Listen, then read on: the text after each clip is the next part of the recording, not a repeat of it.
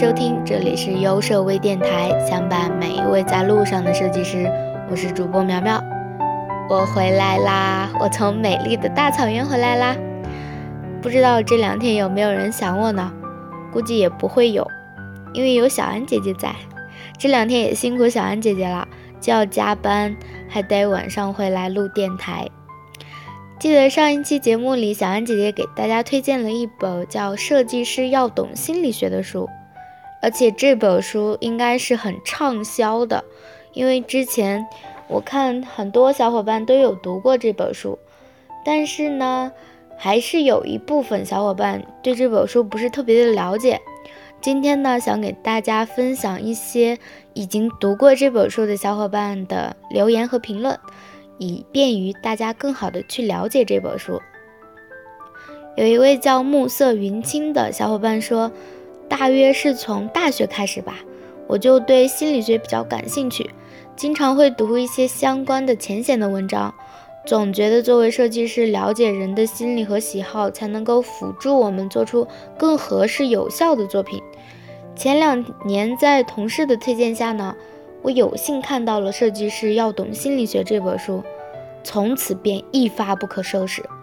看了好几本相关的书籍，包括诺曼的《设计心理学一和二》，情感化设计。《设计师要懂心理学》这本书呢，集合了一百多个设计师需要了解的心理学理论，既有理论数据，又有故事情节，还有贴心的应用到设计中的一些小小的启示。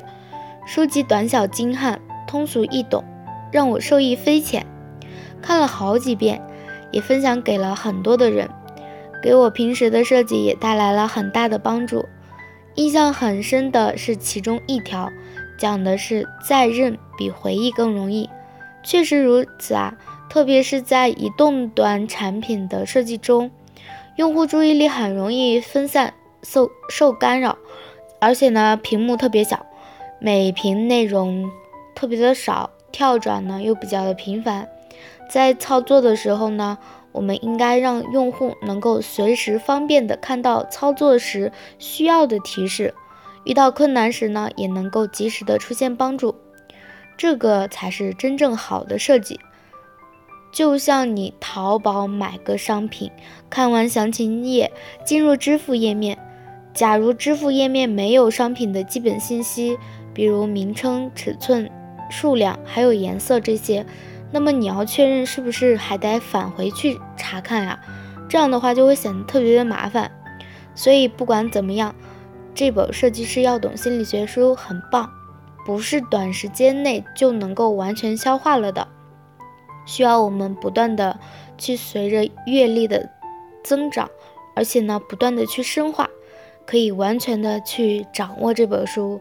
是需要我们耐下心来去了解它。先这样吧，产品叫我改图啦。这里呢，也谢谢这位小伙伴的留言，写了好长的一大段。不知道大家对这本书有没有更深入的了解呢？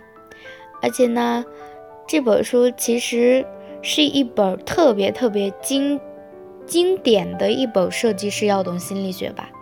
因为他用了很浅显的语言给大家来说了一些设计，不是设计啊，是心理学上专有的一些术语和名词。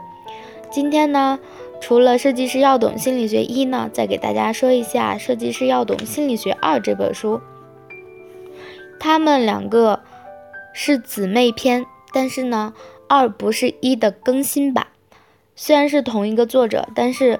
作者他因为两本书中间间隔了四年，作者在这四年之中呢，也积累了更多的知识，所以呢，可以说心理学二是作者对现在的科技和互联网的整体的运用心理学的一个结合，或者说一个总结。我们先来看一看《设计师要懂心理学二》这本书。其实作者说，我们每一天，或者说我们早上起来的时候，边喝咖啡边戴上头戴式的耳机，用手和手指做几个动作，那么我们就可以在面前或者说屏幕上去浏览新闻和日历了。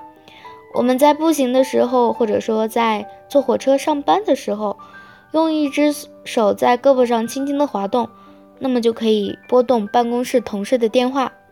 开始工作的时候呢，我们可能会沉浸在室内中待一会儿，数据出现在一个屏幕上，你可以听到声音，并且能够通过震动的地板，或者说穿在衣服外的背心，能够感觉到脉冲。你的潜意识里会处理这些感知的数据，以便呢我们能够做出好的决定。这些其实并不是特别遥不可及的，或者说对于我们而言是不真实的。相反，这些可能是在我们未来一两年之内就能够成为主流的技术的。对于设计师来说，这是一个伟大的时代，有太多能够设计也需要设计的事物。我们依然需要软件、网站呀、移动应用程序啊，同时我们还需要设计人们如何使用存在于服装、头戴式的设备，还有机器人眼中的技术。因为这四年之中呢，发生了很多的变化，人们关于大脑呀、身体的知识几乎在以和科技一样的速度呈现爆炸式的增长。我们现在知道啊。网上阅读和纸上阅读有所不同，大脑并不是天生就会阅读的。为了学会阅读，大脑重新设置了各个区域的功能。我们的潜意识能够更好地加工大数据，而且我们可以使用一种叫做感官累加的方式，将数据输入到潜意潜意识之中。周围视觉呢，决定了中央视觉观察的位置。老年人学习和使用新技术的速度慢，并不是因为他们记忆力差，而是因为他们对自己的记忆力缺乏信心。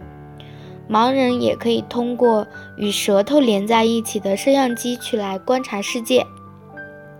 似乎我们平时觉得特别不可思议的事情，通过这些简单的、短小精悍的故事，好像都找到了答案。那些我们认为不可能会实现的，也在一步一步的慢慢的去实现。作者其实除了我上面说的那十六个之外呢，还有另外的九十四个令人不可思议的常识。